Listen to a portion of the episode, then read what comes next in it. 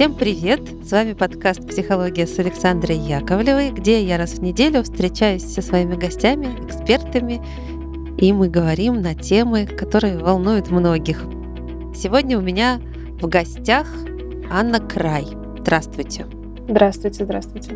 Очень я вам рада. Долго я хотела вас услышать в нашем подкасте, и вот, наконец. Значит, Анна старший преподаватель Департамента психологии научно-исследовательского университета Высшей школы экономики и специалист в области автобиографической памяти. И именно об автобиографической памяти мы сегодня и будем говорить. Мне кажется, что это безумно интересно, но надеюсь, так оно и есть. Что это такое? Угу. Я думаю, что если говорить совсем просто, то автобиографическая память — это совокупность разных когнитивных процессов а, о том, как мы помним про самих себя. То есть не просто наши какие-то знания, ну, например, да, там, что мы помним, а, как нас зовут или еще что-то, а именно наши личные воспоминания, то, как они строятся, если у них какая-то последовательность, что на них влияет и так далее. То есть, в общем, автобиографическая память — это некоторый процесс, который отвечает за наши личные воспоминания о прошлом. То есть вот начиная с того момента, как ты себя вообще начал идентифицировать с самого раннего детства? Да, в общем-то, это действительно так. Но здесь хороший вопрос, и когда это раннее детство начинается, да, потому что, наверное, понятно, что где-нибудь в год себя помнить э, ну, практически невозможно. Ну, приблизительно с трех лет это вот то, что мы в нашей европоцентричной культуре можем назвать как некоторую точку отсчета, с которой мы себя помним уже достаточно хорошо. Так, и что же в этом такого важного? Зачем мне вообще эта память-то нужна? И что она выполняет, какую роль? Она выполняет э, несколько ролей. Мы можем говорить, в общем-то, о таких трех базовых ролях. Первая роль — это все то, что связано с коммуникацией с другими людьми, потому что, в общем-то, я думаю, что все могут себе представить, что наша коммуникация с другими, она строится из какого-то количества историй, которые мы рассказываем про себя, истории, которые мы слушаем про других, и таким образом мы с вами находим, например, каких-нибудь друзей или точки соприкосновения интересов, потому что у нас почему-то по каким-то да, критериям совпадают эти жизненные истории. Вторая функция связана с тем, что мы вообще строим некоторый образ себя у себя внутри, да, то, что мы могли бы назвать словом какую-то нашу идентичность, да, или там я-концепцию. В общем, если совсем просто, то некоторое представление о себе. И, ну, например, мы чувствуем себя собой, потому что у нас есть n количество воспоминаний про самих себя. И третья функция, она такая немножечко а, расширенная, может быть, больше интегральная, то, что называется функцией экзистенциальной ведь ровно те наши воспоминания, которые у нас есть, те, которыми мы оперируем, это воспоминания, которые дают нам какой-то смысл нашего существования. Мы в них можем найти какие-то отражения, например, наших ценностей, наших каких-то моральных установок, убеждений, ну и так далее. В общем-то, и все это интегрируется именно благодаря самому конструкту автобиографической памяти. Так, это значит, как я идентифицирую себя, это я коротко подбиваю, как я нахожу, ну, условно, подобных себе. Как я общаюсь вообще. Мы обмениваемся, да, ну, воспоминаниями, да, вот в моем детстве было, в моем детстве было или еще что-то. О, у меня тоже было так же. Угу. Э, крючочек и корючек, мы пошли и размотали эту ниточку. Так, и третье. А третье это про смыслы, которые стоят за этими воспоминаниями. То есть у меня бывает, например, какое-то воспоминание, которое не просто идентифицирует как бы себя, но я в этом вижу еще какие-то свои ценности, да, например, я помню, ну не знаю, как я э, в третьем классе помогла какому-нибудь своему товарищу, и, в общем-то, я могла бы это не помнить, если бы мне это было не важно, но я это помню, мне это важно, и, возможно, это говорит что-то про меня как про человека или про как какую-то мою ценность, там, типа, помогать другим.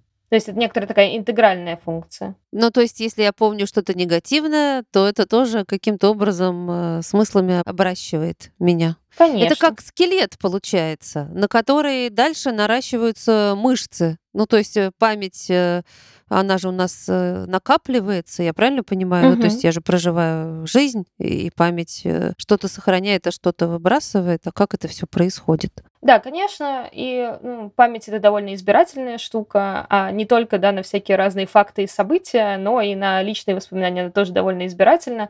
И в этом смысле мы с вами да, там немножечко сталкиваемся с таким интересным в среднем феноменом, который называется феномен розовых очков. Потому что люди склонны так или иначе больше забывать негативные события и в целом лучше помнить положительные. Это не значит, что мы забываем травматические события при этом, да, тут вопрос степени интенсивности как бы того, что мы проживали.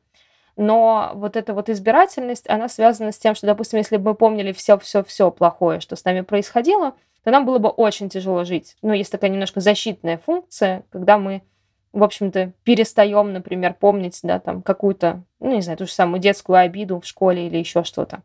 Вот. Поэтому избирательность здесь это такая довольно важная штука. Она от многих тоже факторов, в общем-то, зависит. То есть это действительно, что мы плохое помним хуже, а хорошее лучше? В среднем по статистике, если мы смотрим на людей в условной норме, а не берем клинические показатели, например, не смотрим на людей в депрессии, то мы увидим, что люди вспоминают приблизительно 70% плюс-минус положительных воспоминаний и приблизительно 30% плюс-минус отрицательных. А те, кого называют злопамятные? Ну вот э, это да, это тот анекдот, который всегда рассказывают про это «я не злопамятная, а злая память хорошая», да, вот, вот эта вот часть. Тут вопрос, потому что злопамятность это же не всегда про негативное. Это может быть, что мне как-то не соответствовало, или я, ну, там, не зашло, или еще что-то. И опять же, вот это вот хранение этой информации, как э, то, что мы называем злопамятность, она абсолютно точно к нас чему-то ведет. Ну, например, мы можем либо в итоге быть благодарны и вынести урок, например, какой-нибудь при хорошем раскладе, или можем, например, совершить какой-нибудь акт мести, только благодаря тому, что у нас есть вот эта вот история про злопамятность. Ого. Ну ладно, я поняла. Туда не надо ходить. Это не та дорожка. А что касается вот этих наших всех детских-то воспоминаний, вот эта автобиографическая история, ну то есть так я сейчас там обращаюсь вот наивно, да, к своему там детству. Это какие-то вспышки или какие-то картинки или какие-то отрывки из этого же всего, э, ну, мне, по крайней мере, невозможно составить какую-то общую картину. Она нужна, от нее что-то зависит или у всех по-разному? Когда мы первый раз обращаемся да, к такому вопросу, у нас есть ощущение некоторой разрозненности, да, таких воспоминаний и каких-то вспышек. И что-то мы помним, понятно, что-то нет. Но мне кажется, что если мы чуть-чуть сделаем усилия, то мы можем представить некоторую такую общую характеристику, как это, например, предлагают делать. Есть очень известная методика, которая называется методика линии жизни, когда человеку очень просто дают лист бумаги, рисуют на ней горизонтальную черту, как бы ось, да, такую времени, и говорят, отметь, пожалуйста, на этой линии жизни события, которые ты считаешь значимыми для себя. Допустим, выше это события, которые, ну, там, положительные, а, а ниже оси, да, это события отрицательные. И вот таким образом человек может даже да, получить такой некоторый инструмент, э, как посмотреть со стороны на то, как вот он или она воспринимает свою собственную жизнь. Да, конечно, у нас нет какой-то прям хронологической последовательности, и мы иногда не можем вспомнить, в какой точке что происходило, но посмотреть со стороны на всю нашу жизнь мы в целом можем. По такому же принципу пишутся мемуары или автобиографии. Да, вот я думаю, ну смотришь ты на эту всю свою жизнь, надо же давать ей оценку или не надо? Или вообще, что мне это дает? Это дает ощущение целостности, а ощущение целостности очень сильно дает нам э, возможность, во-первых, соотносить себя в прошлом и будущем, да, мы можем как бы сравнивать кусочки своей жизни, и мы это часто делаем, да, там, например, что в 18 лет у меня это не получилось, но в 28 уже начало получаться. Это важно, да, когда мы чувствуем, что у нас есть какой-то такой факт преодоления, например, чего-то. Ну или наоборот, негативная оценка, она тоже здесь, да, может быть. Плюс, э, мне кажется, что, опять же, интересный поинт э, здесь состоит в каких-нибудь клинических данных, потому что люди, например, которые потеряли память в ходе, например, да, там амнезии разного рода, неважно сейчас какого конкретно, они испытывают очень большой дискомфорт, да, или мы могли бы даже сказать слово фрустрацию от того, что они не могут себя как раз-таки плюс-минус последовательно вспомнить, и это вызывает очень много неприятных эмоций. Ты как бы не знаешь, как себя ориентировать в мире, ты не знаешь, что тебе нравится, что не нравится, ты не знаешь, что с тобой происходило. И вот как раз-таки автобиографическая память собирает это все в одно целое и дает нам возможность оперировать с собой как вот этим уникальным каким-то субъектом, который прожил вот именно такую жизнь и который может себя отделять от мира и отделять от других людей и имеет возможность, да, оперировать какими-то своими уникальными воспоминаниями. Интересно как. А вот про уникальные воспоминания. Я читала, что бывает, что воспоминания, ты считаешь, что это твои воспоминания, на самом деле этого не было в твоей жизни. И вот про детские воспоминания как раз очень много этих историй, когда, например, я читала, ребенок э, вырос и считал, что его били ремнем. И когда он уже взрослым стал, э, он начал общаться с родителями, и выяснилось, э, что его ремнем не били. Но его пугали очень ремнем, и он так представлял ярко себе эту картинку, что она стала его воспоминанием. И когда он уже ну, во взрослом, так скажем, возрасте это все проанализировал, он понял, что действительно его не били. Но вот эти воспоминания о страхе, что его будут бить и как ему будет плохо, заполнили его память так, что он думал, что это было. И только когда он с родителями это все проработал, проговорил, оказалось, что это только его детские страхи. Ну, в процессе психотерапии очень часто такое бывает, да, при консультировании, когда люди что-то вдруг вспоминают или что-то, наоборот, понимают, что помнят не так. А вообще наша память э, на наши личные события, она очень изменчива, она зависит э, и от нашего настроения буквально. Когда мы, например, говорим, что когда нам грустно, мы чаще, ярче вспоминаем негативные эпизоды. Когда мы понимаем, что нам весело, мы чаще вспоминаем какие-нибудь э, прикольные истории, которые рассказываем да, в компании друзей. И то, что, например, вот вы сказали про там били ремнем, например, есть фактор авторитетного источника.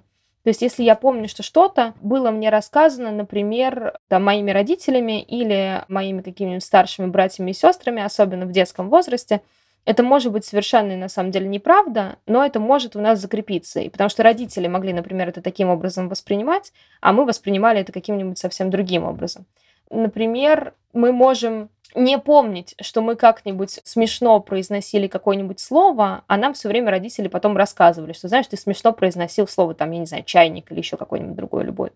Но при этом мы потом эту историю можем перерассказывать дальше, хотя мы сами ее не помним, а помним лишь то, что нам рассказали про это воспоминание. Вот таким образом э, формируется то, что в зарубежной, например, литературе называются имплантированными воспоминаниями, ну или внушенными, если проще. Я сейчас э, в, в такие страшилки пойду. Ну, кстати, это важно. То есть тоже э, я читала исследования, как э, там вот люди уговаривают детей с ними куда-нибудь пойти. Плохие люди уговаривают маленьких детей, потому что они подходят и не предлагают конфетку. Все дети знают, что не надо брать конфетки у незнакомых. А они говорят, да, я вот дядя Петя, говорит такое имя очень-очень известное, как бы, ну, популярное. А еще говорят, что мы с твоими там родителями же вот дружили, и помнишь, мы в детстве же вместе там катались на каруселях, э, ели сладкую сахарную вату, и ты смеялся, а я тебе купил еще красный шарик вот на ярмарке там или где-то. И у каждого ребенка все равно образ красного шарика, карусели и сахарной ваты — это что-то очень яркое. Когда человек говорит, что это он, то он как бы навязывает воспоминания, после чего ребенок доверяет этому человеку, хотя этого не было. Вы абсолютно правы, так может происходить, да, совершенно легко, если особенно ребенок э, находится в том возрасте, где он еще сильно восприимчив, да, например, там в возрасте 4, 5, 6, 7 лет это проще, чем в 13-14, да, понятное дело. Да, такие случаи, я уверена, что существовали как раз-таки по принципу вот этого самого авторитетного источника. Но это вот это вот имплантированные воспоминания, я правильно понимаю, или как это называется? То есть, когда тебе подсаживают воспоминания, которых, ну, то есть э, события, которых не было, ты воспринимаешь как за реальные, и кажется, ты их помнишь. Да, э, притом мы с вами еще находимся в ловушке, что мы не можем совершенно никак оценить э, то, насколько это правда было или не было, если я уже действительно помню это каким-то образом. И это прямо довольно ну, большая проблема и исследовательская, и как бы наша внутренняя, да, потому что если, допустим, у нас настолько хорошо имплантированы воспоминания, то то, чтобы нас разубедить, например, что э, этого не происходило или происходило что-то другое, то единственным там каким-то действенным методом является показать там видеосъемку или аудиозапись, что было по-другому. Все остальное, ну, практически никак не работает, потому что человек уверен вот в своем вот этом восприятии того, что происходило. Получается, переубедить невозможно, если ты говоришь, что это белое, а тебе говорят, что это черное, а ты помнишь, что это белое, то уже все никак. Нет, но люди просто склонны держаться за свои воспоминания, даже если им говорят, что это не так. Переубедить, конечно, можно. Можно добавить, например, контекста, пораспрашивать больше, что ты еще про это помнишь. И, возможно, человек начнет сомневаться в каких-то из этих доказательств или картинок, которые у него или у нее есть. Но люди очень неохотно от них отказываются. Вот это вот очень важная штука, что они как бы и не очень хотят отказываться от своих воспоминаний, если у них есть ощущение, что они точно это помнят. Я еще сейчас подумала, как это интересно отозвалось у меня. Проблема поколений Вот сейчас там отцы и дети извечные, э, Тургеневская. Значит, мы сейчас все такие продвинутые и начинаем рассказывать родителям, как они, значит, не так нас там растили, или что они не так делали в своей молодости, и как сейчас по-другому. И вот э, начинаем э, причинять добро пожилым родителям, Получается, мы как бы опровергаем их воспоминания. Ну, то есть мы посягаем. А они считают, что они делали там правильно, и они помнят и уверены э, в том, что это было правильно, исходя из той жизни, которой они жили. Мы сейчас, э, обладая вот этими всеми знаниями, которые мы черпаем отовсюду, в том числе из подкастов, начинаем говорить, что нет, там твоя молодость э, была там не такой, ты воспитывал не так, и с одной стороны, эти воспоминания у родителей счастливые, о их молодости, о там, их родительстве. Э, с другой стороны, мы им навешиваем, значит, э, свою оценку их жизни, соответственно, обращаемся к их воспоминаниям и сталкиваемся лбами. Да, да, это конфликт, который ровно так и может происходить, да, особенно когда родитель помнит так, э, ребенок помнит по-другому или перевспомнил по-другому, по-разному может быть. Ну вот у вас, да, прямой конфликт между тем, что Значит, я думаю, что я причиняю тебе добро, а, например, ребенок вспоминает это совсем по-другому. Ну, как бы да, ты должен доесть супчик до конца, и это забота с точки зрения родителей. Ну да, а в итоге формируется расстройство пищевого поведения. Да. С точки зрения, да, ребенка это насилие, что он не мог этот суп доесть, а в него запихивали. С точки зрения родителей это любовь. И его воспоминания будут касаться любви и заботы об этом ребенке. Угу. Ну так получается, значит, вот одно событие и два разных воспоминания. Тоже же интересно. Да. И более того, это совсем нормальная история. Куча тоже исследований есть когда просто предъявляли, ну, какой-нибудь видеофрагмент, не знаю, буквально показывали сценку из какого-то фильма, и просили там одного человека, ну, это правда скорее про краткосрочную память, но все равно она тоже, да, нестабильна, одного человека рассказать, и он обращает внимание там на марку машины, а другого человека рассказать, и он или она обращает внимание, ну, не знаю, на цвет э, забора, который был за этой машиной. И вот они по-разному запоминают разные детали, даже в рамках да, какого-то видеофрагмента. Что уж говорить по поводу целых э, кусочков жизни или там впечатления от чего-то. А насколько нам нужно вот хранить? Знаете, такие есть прямо там фильмы там, про хранителей памяти. Ну, потому что чем больше я, дольше я живу, тем а, больше я и накапливаю, и в то же время забываю. Иногда мне кажется, что я забываю что-то важное. Как это вообще происходит? Процесс забывания может быть связан с разными историями. Если мы говорим все-таки про автобиографическое забывание, то, например, мы можем сказать, что это в какой-то момент может потерять актуальность, и просто перестать быть важным, мы можем перестать это воспроизводить, как некоторую историю у себя в голове. Соответственно, через какое-то количество лет с трудом вспоминать эту историю, хотя, возможно, мы помнили, что мы там, не знаю, пять лет назад ее всем рассказывали и помнили очень хорошо. И это просто то, что потеряло, ну, некоторую актуальность, да, такое угасание как бы следа, как мы могли бы сказать, да, вот. А дальше есть вариация потеря ключа к тому или иному воспоминанию, когда мы не можем вспомнить э, не потому, что на самом деле не помним, а потому что не знаем, как нам ассоциативно подобраться к этому воспоминанию. Это то, например, почему очень часто люди в старшем возрасте начинают больше вспоминать всяких разных фактов про детство и обращаться к детству. Обычно, да, это связывают с тем, что у них э, больше как бы времени остается на свою собственную рефлексию собственной жизни, и вот эти вот ключи, они как-то находятся ассоциативно, и там человек прям, ну, обращается к своему раннему опыту. Вот, а, соответственно, забывание, да, вот может быть и э, связано с некоторым ключом к тому или иному воспоминанию, например. Еще мы можем забывать что-то при не просто смене важности или актуальности, а при каком-то стрессе, естественно, да, то есть это что-то, что может очень сильно влиять на нас. И как бы почему, например, регистрируется какое-нибудь посттравматическое стрессовое расстройство, и люди зачастую не могут рассказать, а с чего оно взялось. Вот очень часто из-за фактора стресса, который влиял в моменте на какие-то наши части, на какие-то воспоминания, которые блокируют ну, такая немножко фрейдовская история, да, как бы про блокирование какого-то воспоминания из-за стрессового какого-то фактора. Да, вообще про посттравматическое стрессовое расстройство я вообще хочу отдельный выпуск сделать, потому что это актуальная сейчас Это тема. точно, да, для многих. Ну, об этом потом, в другой раз, не сейчас. Мне интересно, а, а что вообще вам самой-то кажется интересно в этой теме? Потому что я в ней-то не эксперт. И я думаю, я сейчас буду задавать вопросы, а что-то упущу. Вот на что бы вам хотелось обратить внимание таких э, людей, не погруженных в это? Потому что тема-то интересная, огромная. Мне кажется, здесь много разных, конечно, вещей интересными. Например, одна из э, тем — это то, что во многом нас совсем не учат управлять нашими личными воспоминаниями. Нас учат управлять тем, как мы запоминаем те же самые стихотворения или учим языки, или там запоминаем какие-то факты, но никогда не говорят о том, что, слушай, наверное, было бы здорово обращать внимание вообще на то, что ты помнишь или не помнишь про себя. И зачастую, например, у многих людей есть такое отношение к, например, своим тяжелым или неприятным воспоминаниям из разряда, ну, скорее бы забыть. Да, вот если из массового примера такое из разряда вечное сияние чистого разума, если кто-то смотрел фильм, да, когда да. персонаж обращается к тому, чтобы, ну, вот как бы хочу забыть все, что с ней происходило, да, там, при расставании, например, при каком-нибудь.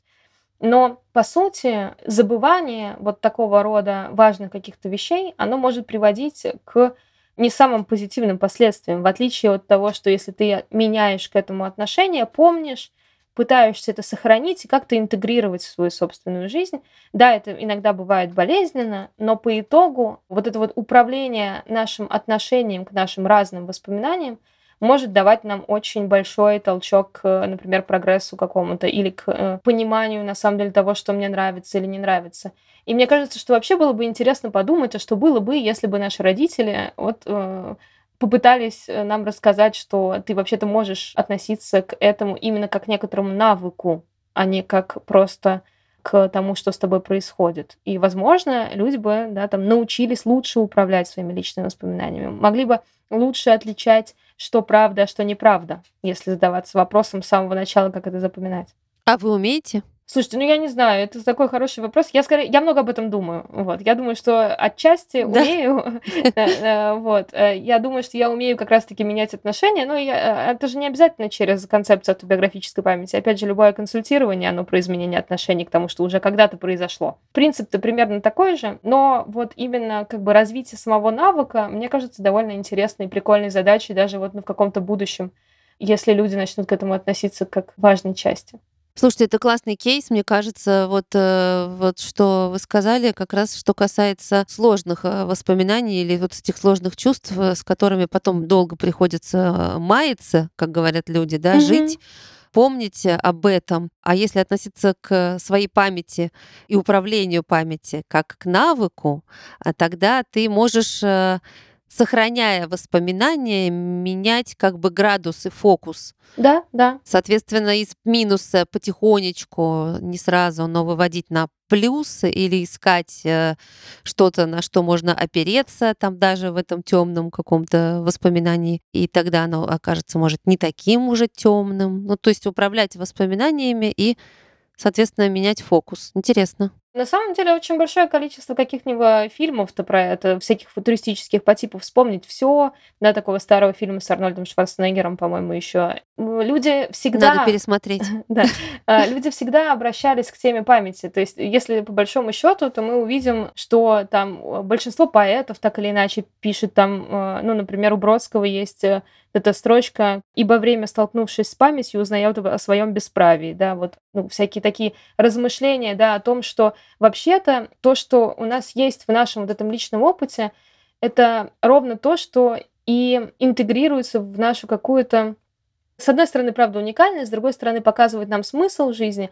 И это то, что, например, да, закрепляется какими-нибудь поговорками по типу из уст в уста или еще что-то. Нам почему-то важно передавать свой опыт, своего поколения другому поколению. И вот если бы автобиографические воспоминания не были нам так важны, мы бы не стали это делать. Например, есть племена в районе Новой Гвинеи, где в меньшей степени развито вот это вот обращение к личным воспоминаниям, и у них, э, например, в меньшей степени развиты и другие феномены по типу благодарности э, другому человеку. Ну, потому что я, чтобы благодарить за что-то, я должен помнить, за что я благодарю. Да, я должен испытывать... Ага. И э, по типу той же самой мести или злопамятности, про которую вы уже сказали, да, где просто нету таких концепций в языке даже, да, которые не отражаются. в этом вот таким образом. И это очень интересно, да, вот как, как бы мы могли бы относиться к какому-нибудь нашему прошлому и общему, например, какому-то прошлому, прошлому историческому, да, если бы мы относились внимательно и к личному прошлому. Да, интересно. Так, это раз вещь. Я вот вас спросила, какие вещи нам бы надо знать. Угу. Управление памятью. Так, еще. Я думаю, что сюда еще можно добавить э, интересные всякие штуки про средства, которые мы используем для запоминания потому что они же и исторически очень сильно менялись. И про автобиографическую память очень интересно, что вообще это довольно новое психологическое образование, потому что, допустим, если мы представим какой-нибудь век 14, 13, 12, ну, куда-нибудь вот туда далеко зайдем, то а, мы увидим, что какое-нибудь изображение себя, например, что у меня было там мой портрет в детстве, мой портрет в подростковости, мой портрет во взрослости и в старости. Такого не было у людей. Люди не могли обращаться вот к такого рода носителям да, и там портреты были доступны только очень знатным людям, и, да, которые, в общем, имели на это много денег и власти. И в целом вплоть до века 19 да, там, до появления массовой фотографии, на самом деле, человек практически не имел возможности стабильно видеть себя в разных кусочках времени. А сейчас у нас есть соцсети. Добавлю, всем советую почитать, э, когда и как появилось зеркало в Венеции, насколько я помню. Люди не только там портреты, люди вообще себя не видели, а условно стекло, там та же слюда, которая была, или что-то еще. То есть, в принципе, образ себя у человека отсутствовал такой, как он есть у нас сейчас. Я утром встала, я в зеркало смотрюсь, когда зубы чищу. Раньше у людей не было ни зеркал, ни стекол, ничего такого, где он мог бы отразиться, соответственно, образ себя, такого, как я сейчас себя вижу, отсутствовал вообще. Ну да, я, в общем-то, про это, только вот, ну, если образ э, зеркала это про то, что я прямо сейчас вижу, и там можно было бы, ну, я не знаю, хотя бы в ручье посмотреть на себя в отражении, ну, в целом, да, если совсем захотеть, можно было попытаться найти какую-то отражающую поверхность. Но а вот именно, чтобы смотреть на себя, там, помнить себя в детстве, люди в целом не помнили или помнили очень отрывочно.